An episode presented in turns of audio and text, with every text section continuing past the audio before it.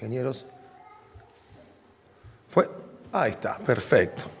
Bueno, buenos días a todos. Esteban ya dijo que algunos minutos, ¿sí? Los usamos cantando, así que vamos a usar este tiempo que tenemos por delante, ¿sí? Leyendo la palabra. Recién orábamos y nuestra intención acá es poder abrir la Biblia, ¿sí? Poder escuchar un poco más de la voz de Dios. Así que yo voy a invitar a que ustedes abran la Biblia el libro de Mateo, ¿sí? Mateo capítulo 7. Tiempo atrás compartíamos una porción allí y vamos a volver al mismo libro, ¿sí?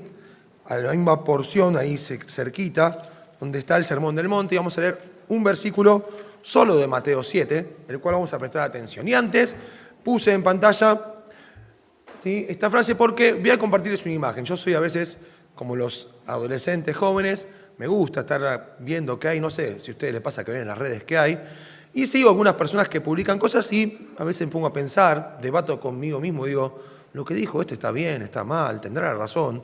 Uno se pregunta, ¿sí? Y me encontré con esta imagen, publicada por un caricaturista y humorista argentino, Nick, ¿sí? Por ahí lo conocen, el que hace Gaturro, mis hijas son fanáticas de Gaturro, tengo ahí todas las historietas, las han leído. Pero siguiendo las redes me encuentro con esto y dice, el rival más difícil, publica él, está en tu cabeza. Esto lo publicó en medio de la pandemia. Con cierto sentido, la gente en medio de la pandemia, el año pasado estábamos luchando, cuestionándonos, ¿sí? con nosotros mismos. Y lo que decía es que hay que hacer zoom. No sé si ustedes llegan a ver, ¿sí? ven lo que dice ahí. Yo hago el zoom para que lo vean mejor. ¿sí? Lo que él propone es que el rival más difícil está en la cabeza y es cuando una persona dice en su cabeza, no quiero cambiar. ¿sí? Yo por eso al título del mensaje de hoy le puse el rival más difícil. Vamos a, usando esta idea de Nick, este humorista, ¿sí? Vamos a intentar ver en la palabra de Dios si es tan así, si este rival tan difícil que todos podemos tener está en la cabeza. Porque yo me pregunté lo siguiente, si es tan real que está en la cabeza o si en realidad está en el corazón.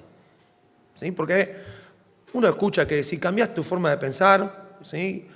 Y yo quiero decirles que a veces, no sé si yo soy el cabezadura del mundo, pero a mí me cuesta mucho cambiar mi forma de pensar. ¿sí? Yo soy bastante, cuando tengo algo me cuesta. A ustedes seguramente no les pasa eso, así que me quedo tranquilo, pero yo voy a hablar de mi experiencia personal, porque a mí sí me cuesta. Entonces, yo cuando fui a la palabra de Dios y me encontré esto, digo, yo soy cabezadura, yo pienso una manera y que me vengan a querer cambiar me cuesta y me lleva tiempo. Y a veces, sí, me encuentro en este dilema, pero me pregunto, ¿será un problema que tengo acá o será un problema que tengo en el corazón, en el alma? Por eso vamos a compartir un solo versículo del Sermón del Monte, ¿sí? en Mateo 7, versículo 12. Esta porción es muy conocida porque se hizo extendidamente popular, ¿sí?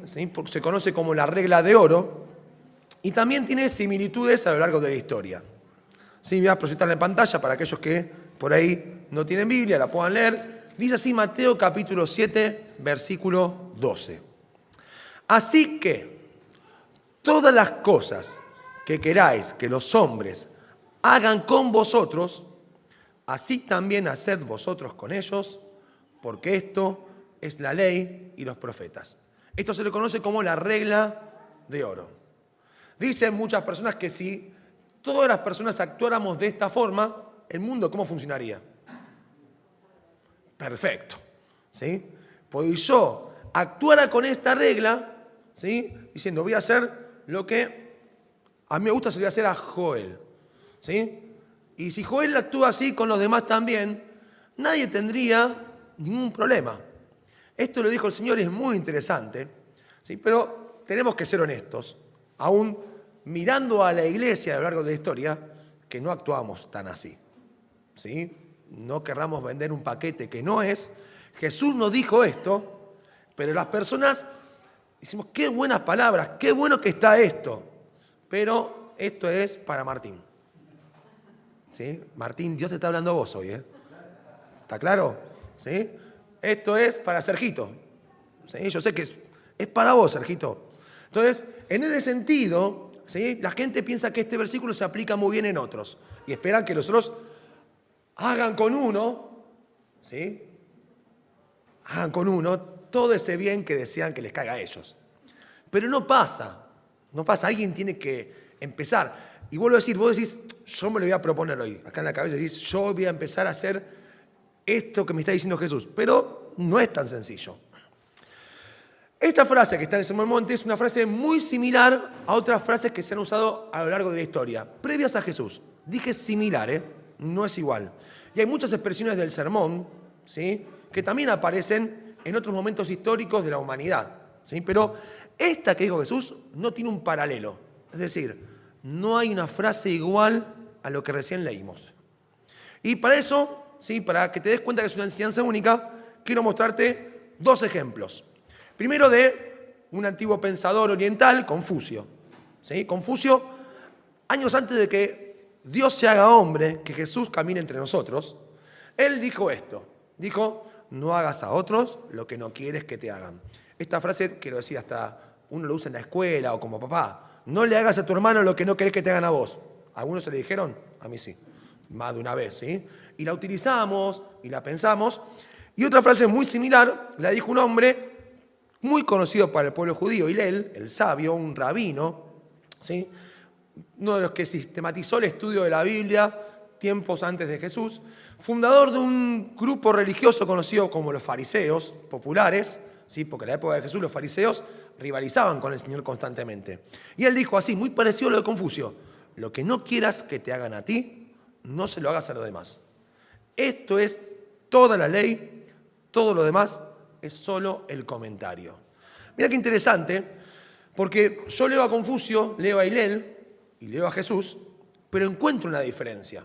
¿sí? Antes de mostrar la diferencia, voy a ponerte versículo de Jesús, ¿sí? que dijo esto que dijo el Señor. ¿Quién se dio cuenta cuál es la diferencia? A los que están en casa también puedo decirlo, igual no lo vamos a escuchar, pero por ahí está diciendo, yo me di cuenta. ¿Alguno se dio cuenta de ustedes cuál es la diferencia? Mateo, ¿cuál es la diferencia?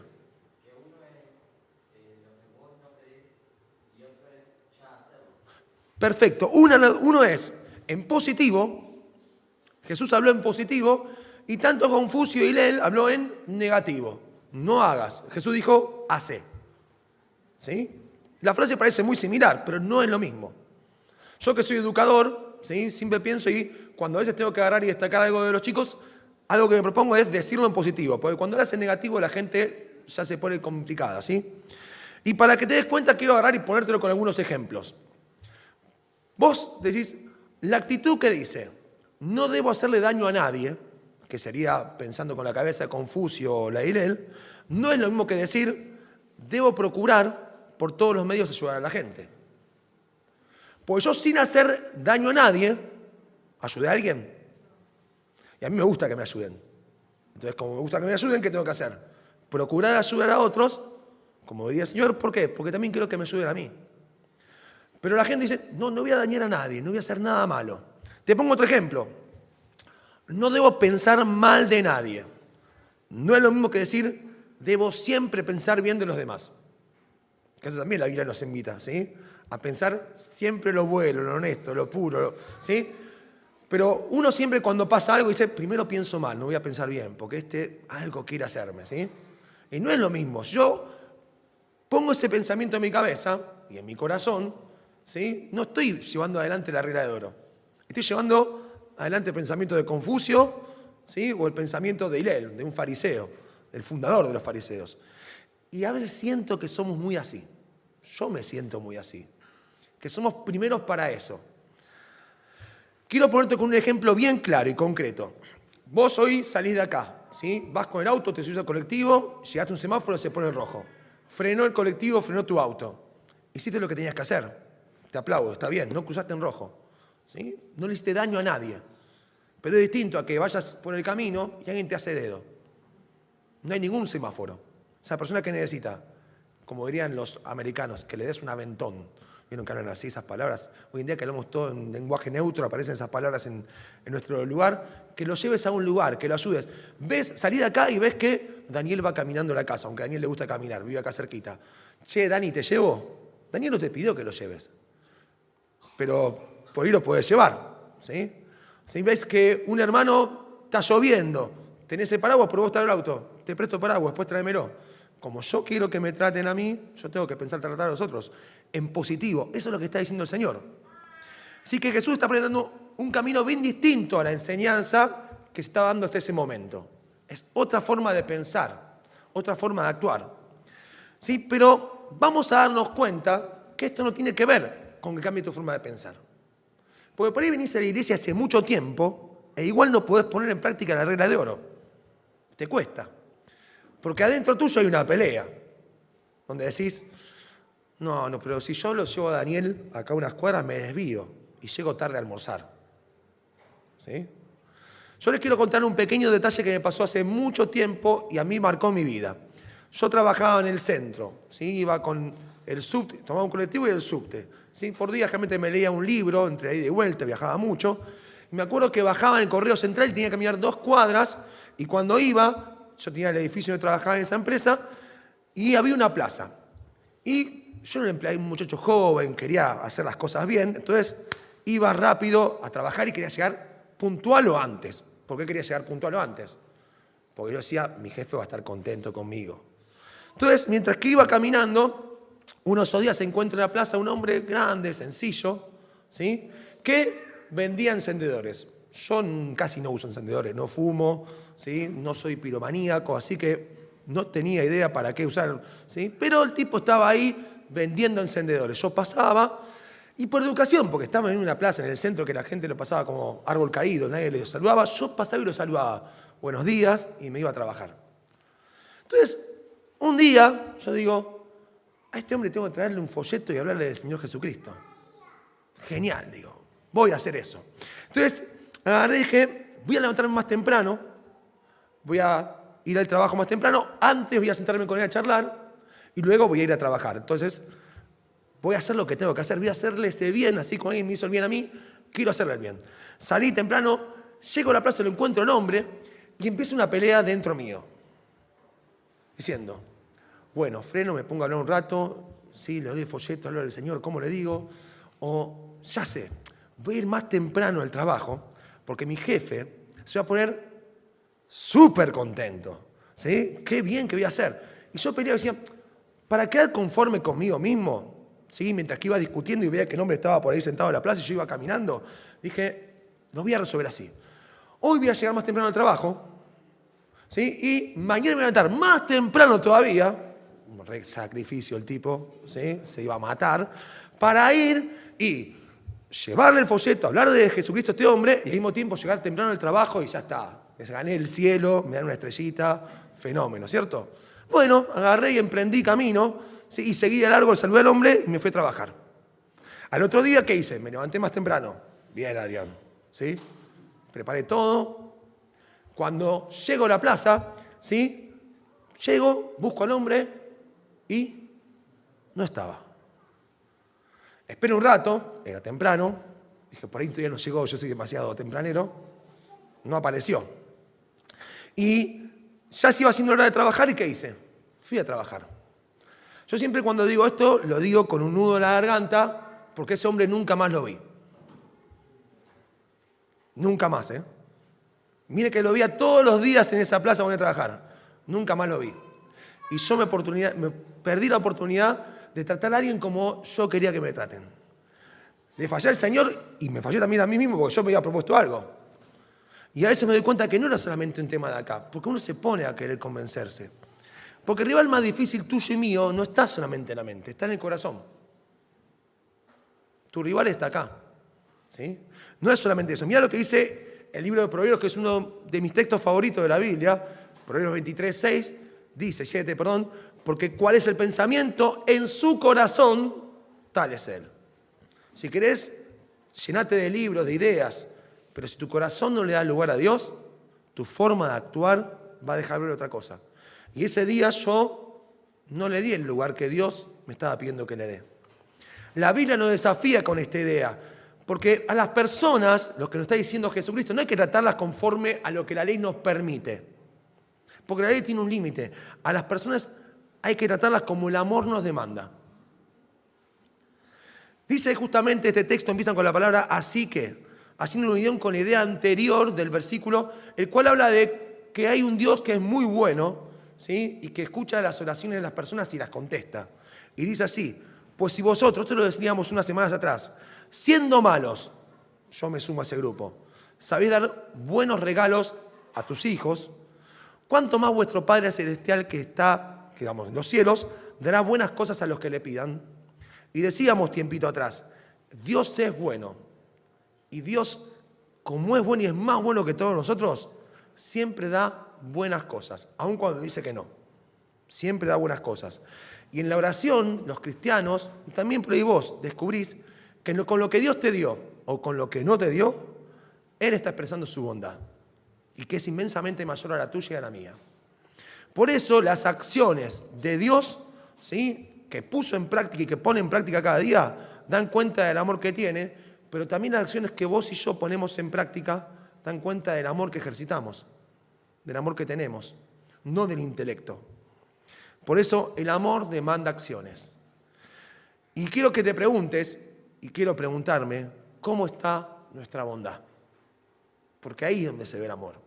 Esta regla de oro nos apela, nos lleva a eso, a pensar de una forma distinta.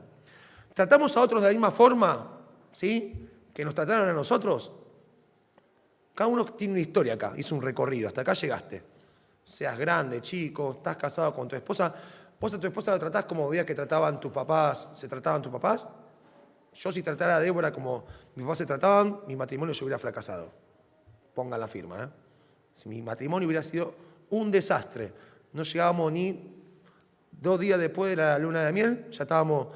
Porque yo tenía que tratarlo de esa forma, no iba. Tratar a tus hermanos, ¿sí?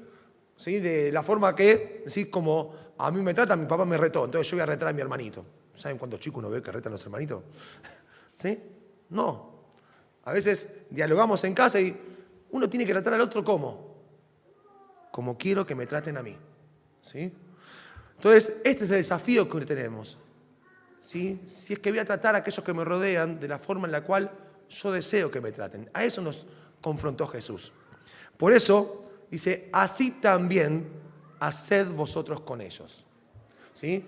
Ese deseo se transforma en qué? Se materializa en la acción. No se queda en palabras ¿sí? o en sentimientos. ¿Sí? Y quiero dejarte un desafío. A mí me encanta dejarle desafío a las personas. El desafío es sencillo. Es a leer un libro si no lo leíste.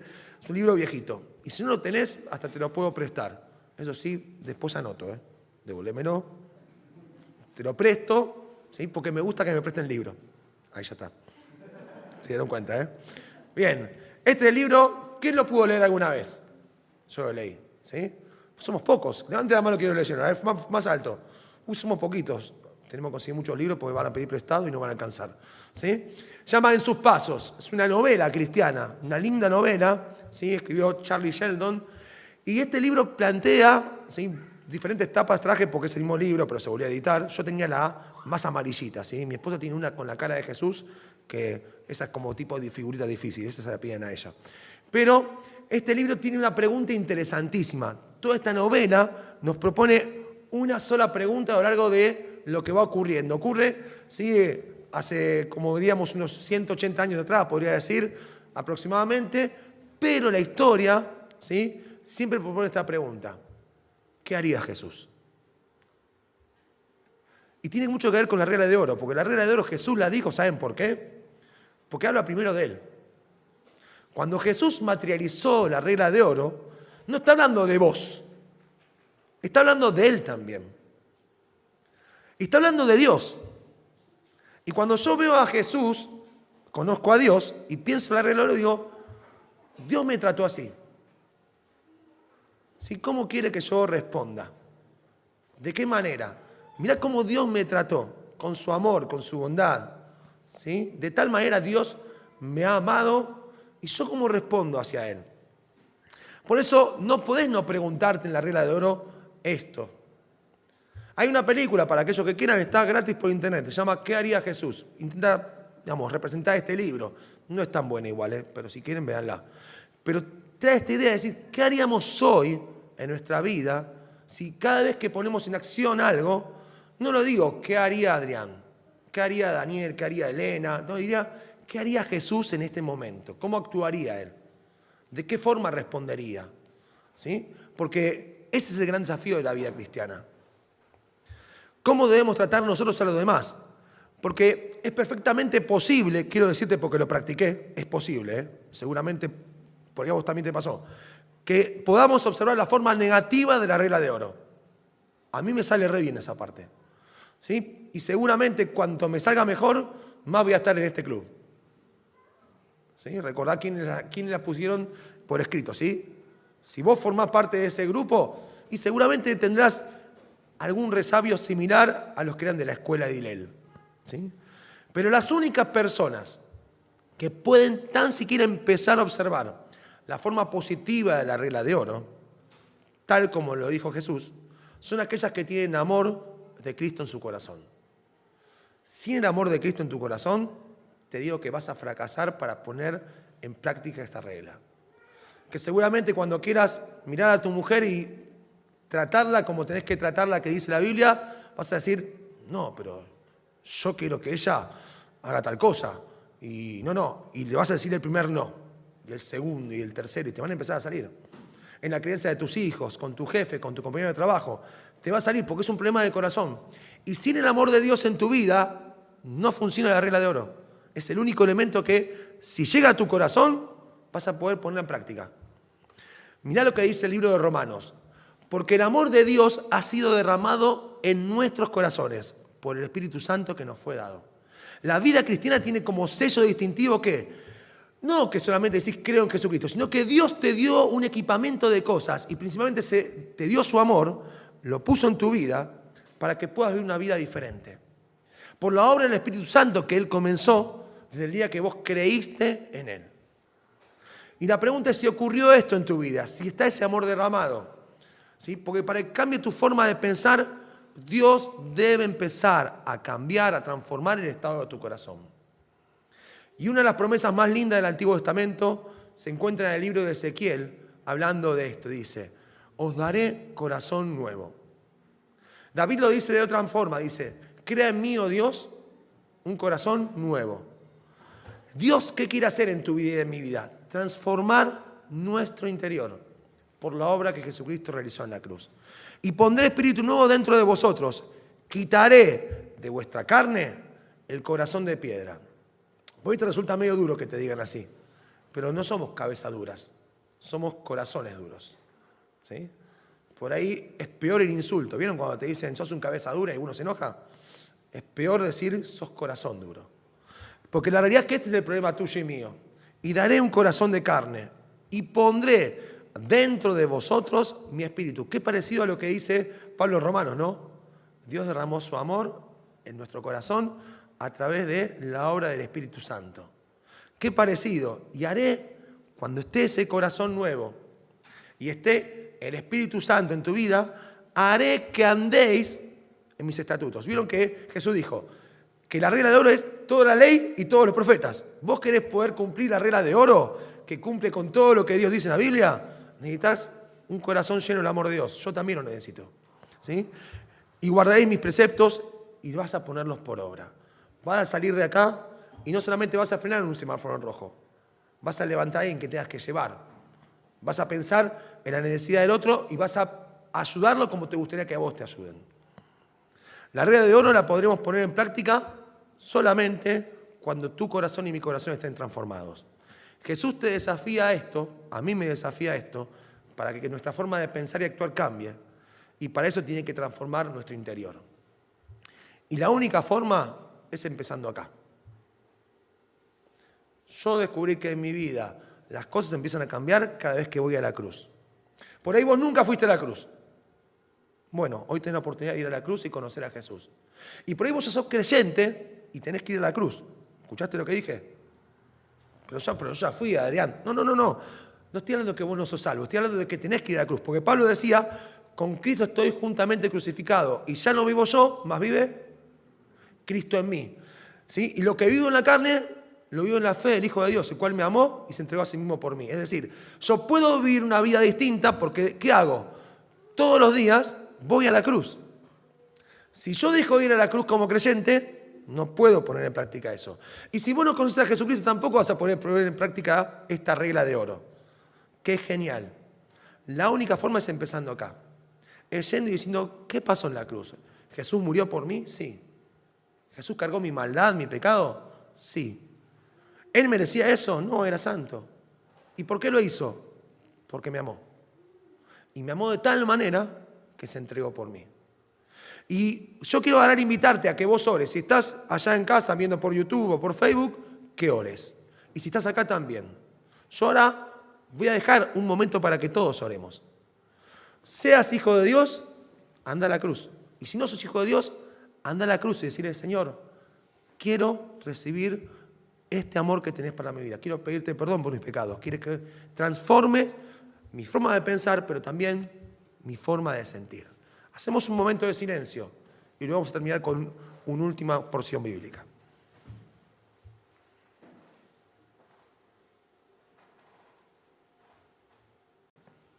Está en el Salmo 32, es el salmo que escribe David, un hombre que, ¿sabes lo que hizo? Fue a buscar el perdón de Dios. Y cuando fue a buscar el perdón de Dios, se dio cuenta que su vida no era lo que él pensaba que era. Que su vida por dentro estaba seca, estaba arruinada, que las acciones que hacía tenían que ver con ese estado interior y quería que Dios lo renueve.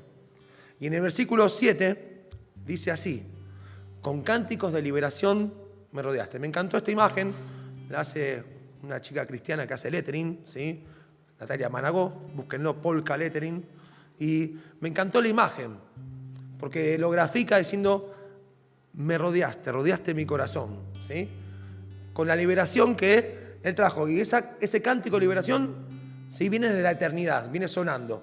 Empezó la eternidad cuando Dios dijo, Jesús va a ir a la cruz. Se concretó cuando Jesús estuvo en la cruz. Murió por vos y por mí. Y hoy vos y yo podemos vivir distintos por esto. Así que va a pasar Dani a cerrar, seguramente, pero no te pierdas la oportunidad de vivir la vida que Dios quiere que vivas.